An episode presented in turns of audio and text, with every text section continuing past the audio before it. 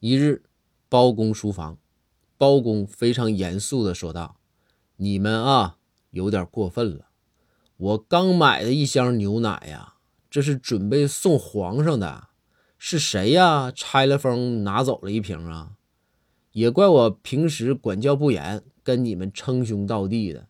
我也不说别的啊，到明天这个时候为止，趁我书房没人的时候，谁拿的？”偷偷的给我送回来，这事儿就拉倒，我也不追究具体人了。要是不送回来，我可就彻查此事了啊！查出来没你们好果子吃。你们要知道，这个箱子上肯定会留下指纹的。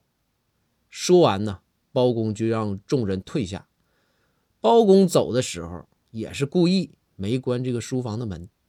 第二天一早，包公来到书房。就发现剩下的牛奶连着箱都没了。